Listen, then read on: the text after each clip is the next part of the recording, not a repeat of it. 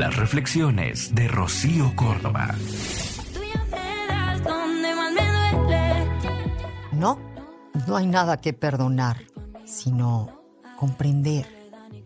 Te tengo que agradecer por representar ese papel de tirano que yo necesité para poder sanar mi pasado infantil. Gracias a ti, fui develando partes ocultas de mí que yo desconocía.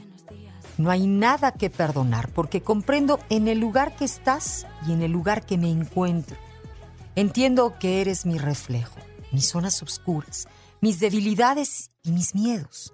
También entendí que a veces perder es un golpe de suerte. Y descubrí que soy mucho más fuerte. Si no fuera por ti, no hubiese... Te agradezco por haber sido mi maestro. Me llevaste a lugares de mi alma a los que sin ti jamás hubiera ido. Me ayudaste a reconocer mis diablos internos. No hay nada que perdonar. En realidad la que te pide perdón soy yo, por haberte usado como instrumento para que me mostraras mis partes desconocidas. Hoy comprendo que no hay nada que perdonar. Te libero de este juego de víctima y victimario que yo creé para no hacerme responsable. Hoy decido liberarte.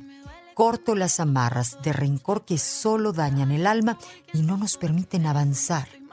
Gracias por cruzarte en mi camino.